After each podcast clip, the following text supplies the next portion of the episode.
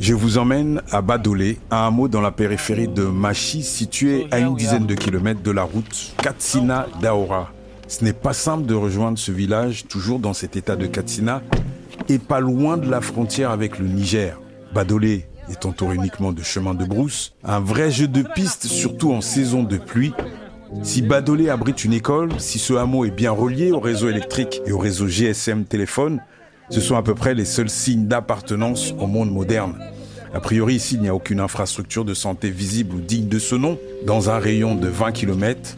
Alors le ministère de la Santé de Katsina et MSF ont choisi de faire halte à Badolé pour leur enquête conjointe, car chaque année, ils s'allient pour euh, sillonner les zones rurales les plus éloignées des hôpitaux et des centres de santé. L'objectif est simple, mesurer la situation sanitaire et essayer de cartographier ces territoires pour mieux anticiper et contrôler les épidémies de rougeole, choléra, méningite cérébrale ou encore de fièvre Lassa, une fièvre hémorragique fulgurante et hypermortelle. Une équipe mixte s'arrête donc devant chaque maison de Badolé pour proposer aux mamans de contrôler la taille et le poids de leurs enfants de moins de 2 ans.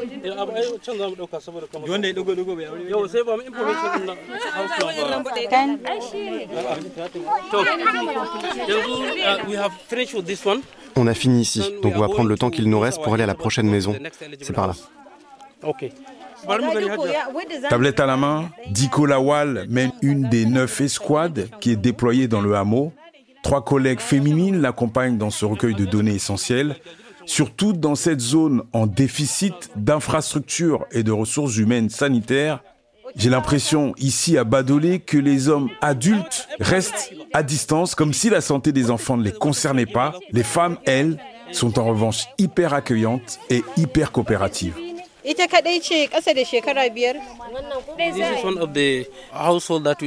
C'est une des familles qu'on doit aller voir, mais vu qu'il n'y a pas d'ombre chez eux, ils viennent avec nous ici.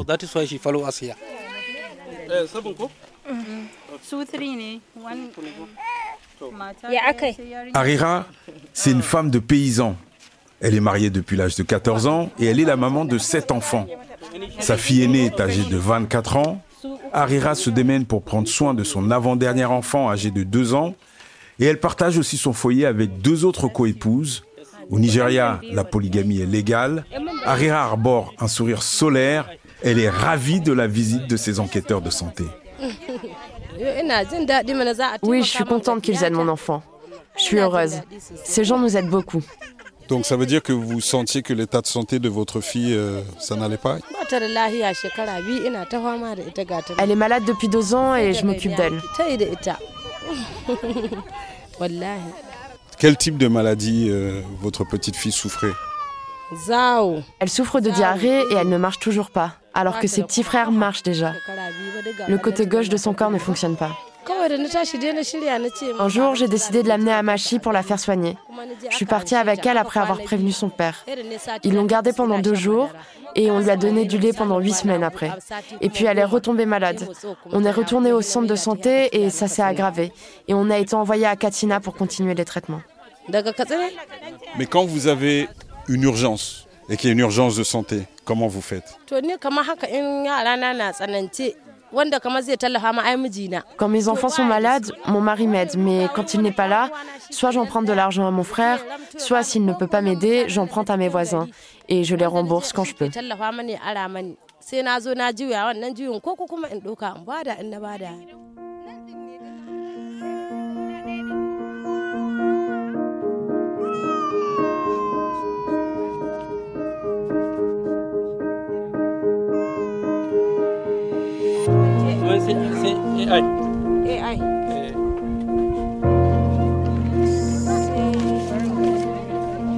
Arera se voit remettre un formulaire. Sur ce papier, les objectifs de l'enquête sont expliqués. Ce formulaire doit être complété. Pour cela, elle va solliciter une voisine qui sait lire et écrire. Arera reçoit également une feuille confirmant que sa petite fille doit bien se rendre au centre de santé de Machi, à une trentaine de kilomètres. La mesure du tour de bras indique que son enfant souffre de malnutrition modérée et sans intervention rapide, cela pourrait se transformer en malnutrition sévère aiguë.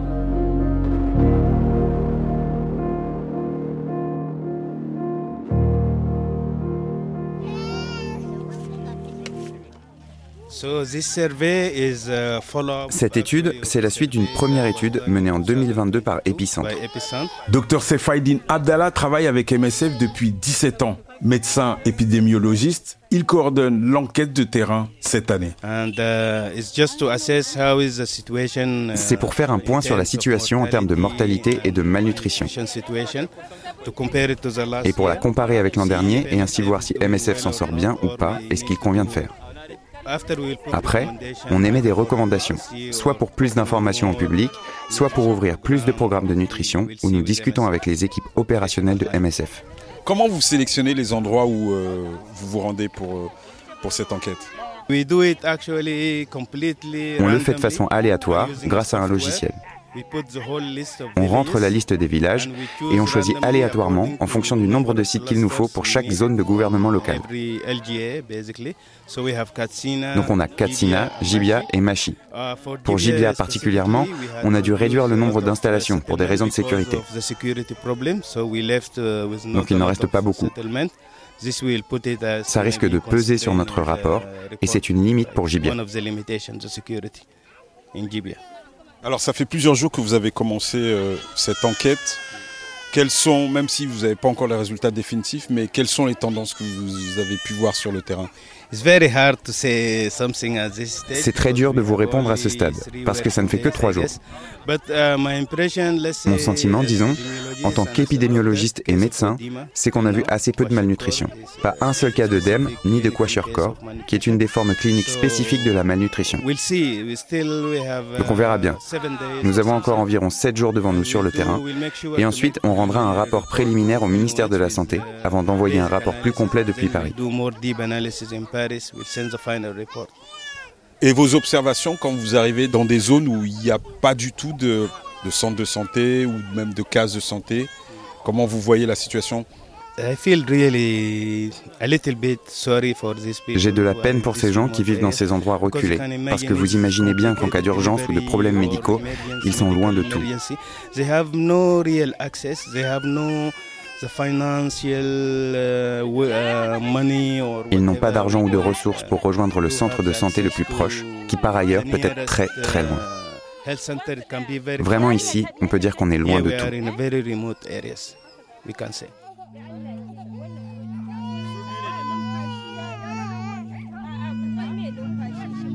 À l'issue de la matinée, à Badolé, seulement deux bébés ont été repérés comme souffrant de malnutrition modérée. En revanche, aucun cas de malnutrition sévère aiguë n'a été détecté. Les enfants en situation critique sont gérés à l'hôpital Touraï ainsi qu'à l'hôpital de Kofar Saori dans des unités de soins intensifs au standard international. Dans ces unités mises en place par MSF, détresse respiratoire, coma et traumatisme sont prises en charge par des équipes soignantes multidisciplinaires, médecins spécialistes en soins intensifs, personnel infirmier, inhalothérapeute, pharmacien, nutritionniste, physiothérapeute. Alors avant de rentrer ici dans l'unité de soins intensifs de Kofar Saori, le port du masque s'impose. On est quand même dans un hôpital et il y a des bactéries et surtout des enfants malades. Et comme je viens de l'extérieur, j'ai une responsabilité. On ne peut pas ramener des bactéries qui puissent rajouter un problème aux enfants. À chaque fois qu'on visite cette unité, on insiste sur le port du masque à cause des maladies infectieuses. Docteur Ali Baba Nouridine, directeur de l'activité médicale de MSF Katsina. Là, nous entrons dans les soins intensifs. C'est un endroit pour patients fragiles, d'où les mesures anti-infection. Juste pour comprendre avant qu'on pénètre, quels sont les, patients que vous recevez dans cette euh, unité de, soins intensifs Alors, c'est l'espace réservé aux patients fragiles qui sont dans un état critique.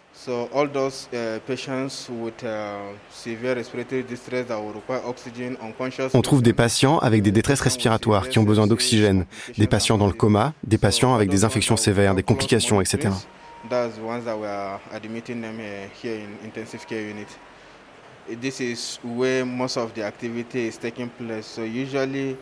Ce sont les patients qui ont besoin d'un suivi constant. C'est là que notre activité est concentrée.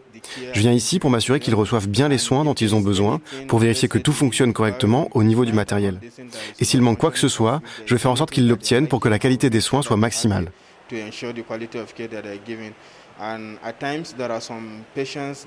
Parfois, certains patients ont besoin de soins supplémentaires. Et l'équipe ici va me demander mon avis avant de les prendre en charge.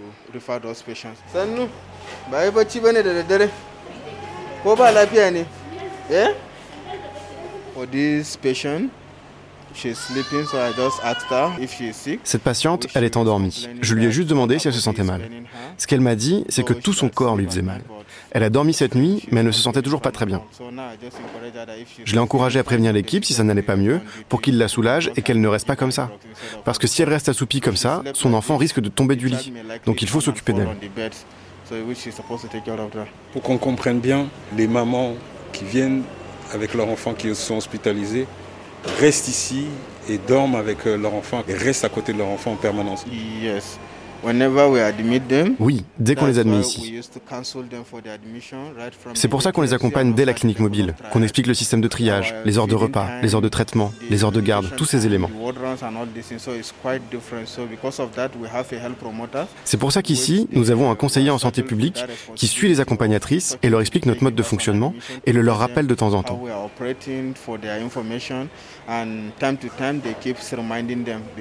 Parce qu'ici, nous devons les réveiller la nuit pour qu'elles nourrissent leur enfant et qu'elles s'en occupent. Certaines, à cause de leur état de santé, ne peuvent pas le faire très régulièrement. Donc nous adaptons les heures, on diminue les réveils, etc. C'est pour ça qu'elles dorment ici avec les enfants. Elles ont leur propre communauté à l'extérieur, donc quand elles sortent, elles préviennent l'infirmière de garde pour qu'elle s'assure que le bébé soit en sécurité le temps qu'elles reviennent. Mais sinon, elles sont avec nous tout du long. Donc dans l'unité de, soins intensifs, il y a 10 lits. Sur certains lits, il y a la maman et, peut-être parfois une accompagnatrice, ça peut être euh, la grand-mère ou euh, une sœur et un autre enfant aussi qui peut être euh, avec la maman. Donc les médecins sont en, blouse blanche, les infirmiers ou infirmières en, blouse bleue. Les visages ici sont graves. Une unité de, soins intensifs, euh, c'est une unité où on voit des enfants euh, qui sont euh, pour la plupart inconscients, qui sont extrêmement fatigués. Et donc le personnel médical, les médecins, les infirmiers, les aides-soignants sont très très concentrés et très attentifs à l'évolution de la santé des enfants. Elle a commencé à avoir la diarrhée et des vomissements avant que je l'emmène ici. À quel moment vous êtes aperçu quand vous étiez à la maison que ça n'allait pas?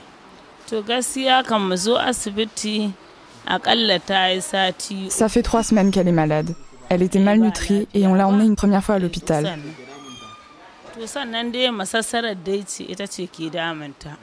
Ils se sont rendus compte qu'elle avait la fièvre typhoïde et le paludisme. On a eu un traitement et on est rentré. Les diarrhées se sont arrêtées. Elle n'en avait que la nuit et pas la journée. Puis ça s'est inversé. Et pendant trois jours, elle a eu la diarrhée et des vomissements. Alors on est revenu.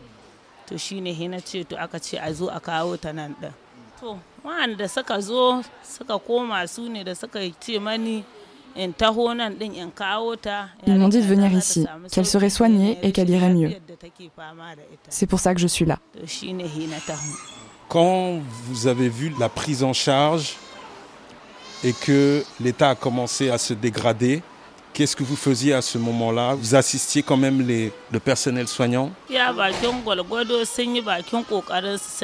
Ils ont fait de leur mieux. Dès le début, elle a eu des gouttes et des injections. On a vu plein de gens qui l'ont auscultée. Et puis, ils nous ont emmenés dans un autre espace. Elle a passé toute la nuit avec les médecins qui ont tout fait pour l'aider. Je crois que grâce à Dieu, elle va s'en sortir.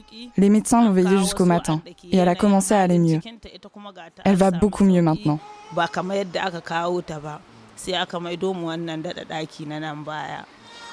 Aujourd'hui, comment vous voyez la situation de votre petite fille? Je vois que vos traits de, visage sont un petit peu plus relâchés. Je suis vraiment très reconnaissante envers ceux qui l'ont soignée. Elle est bien mieux que lorsqu'on est arrivé.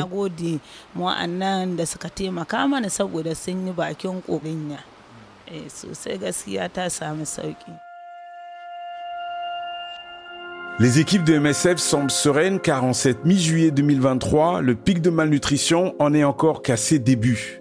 Pour l'instant, l'accueil dans les structures hospitalières et dans les centres de santé primaires est gérable, même si c'est toujours plus compliqué le lundi car après la pause week-end, le nombre d'admissions monte en flèche. Depuis l'année dernière, les équipes MSF ont été renforcées. En 2022, elles ont vécu des journées et des nuits chaotiques avec des arrivées massives d'enfants en situation d'extrême détresse sanitaire. Quand je parle du pic de malnutrition de cette année-là, au docteur Ali Baba Nouridine, il reste songeur un long moment avant d'esquisser un sourire. Normalement, on apprend de nos erreurs. On a commencé ce projet à la fin de l'année 2021. Donc nous avons au moins les données sur l'ensemble de l'année 2022 quand on a connu le pic de la crise. Au début de l'année 2023, on s'est mis en ordre de marche pour le pic à venir. On a déjà des programmes en place qui permettent de déclencher les ressources humaines, les ressources logistiques, etc. pour se préparer au pic. On s'est servi des données de l'an dernier pour se préparer. et là, tout est en place, vous l'avez vu, les soins intensifs sont pleins, uh, les soins de suite aussi.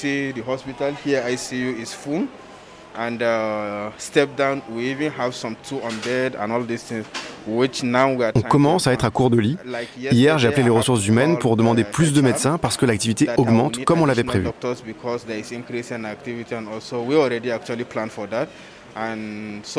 Jusqu'ici, ça se passe bien, même si on est à flux tendu, mais on est capable de le gérer. Il y a 10 lits et les 10 lits sont occupés.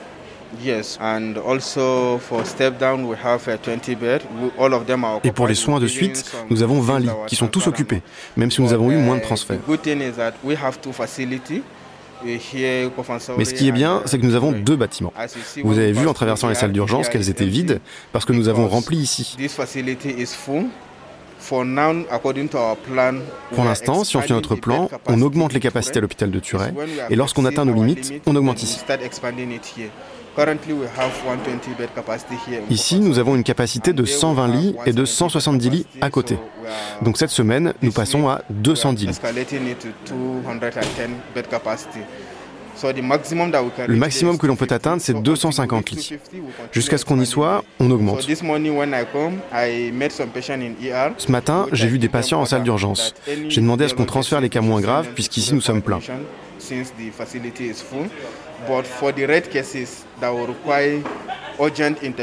Mais les cas urgents, on ne prend pas le risque de les déplacer. Donc on les prend ici en attendant de les stabiliser et de voir comment on peut équilibrer entre les bâtiments. Je sors de l'unité de soins intensifs, je fais à peine 10 mètres et c'est une toute autre ambiance car je me retrouve dans l'unité qui accueille les enfants qui ont réussi à surmonter une situation vraiment très critique comme le paludisme sévère, l'anémie, la tuberculose ou encore le choléra Ici, dans ce service, l'équipe médicale de l'hôpital Kofar Saori peut se concentrer sur les soins liés uniquement à la malnutrition. Adeola travaille ici en tant qu'infirmière. Elle a commencé son service à 6 heures du matin et elle assure une permanence jusqu'à 18 heures. Depuis que je suis là, j'ai l'impression que les mamans sont satisfaites. Elles sont contentes de recevoir le plus de soins possible, donc elles vont bien. Personne n'a l'air triste ou fatigué. Elles vont bien. Pour les enfants qui étaient euh, en soins intensifs et qui sont ici maintenant, comment vous les trouvez?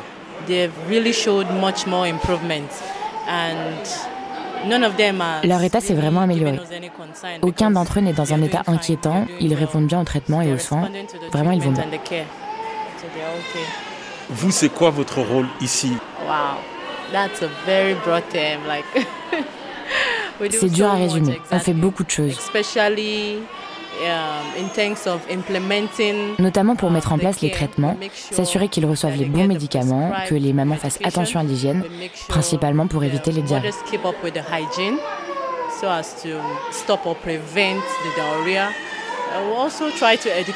On essaye aussi de leur expliquer ce que nous faisons. Je peux continuer, la liste est longue.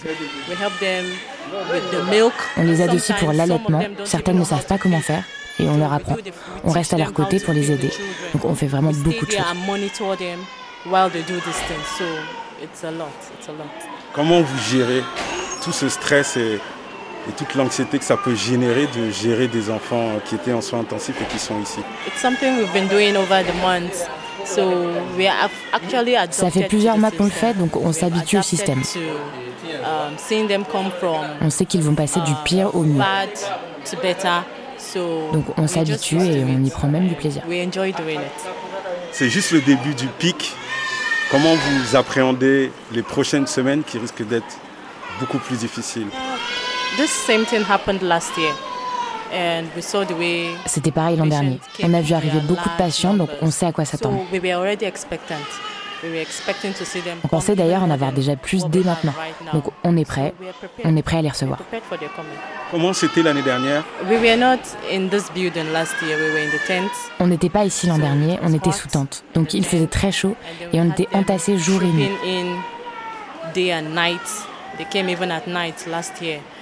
Uh, On avait des entrées même la nuit alors qu'on était plein. Il faisait très chaud. Les patients étaient quasiment deux par lit.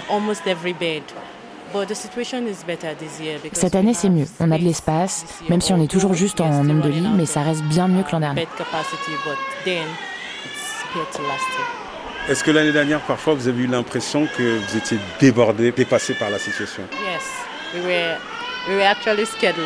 Oui, clairement. Le nombre de patients était effrayant.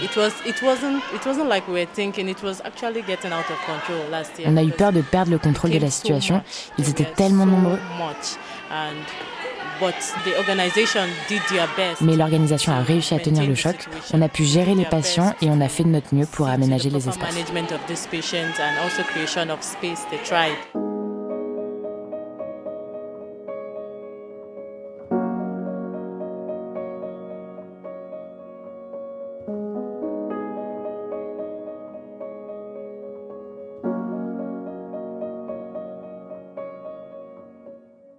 À suivre.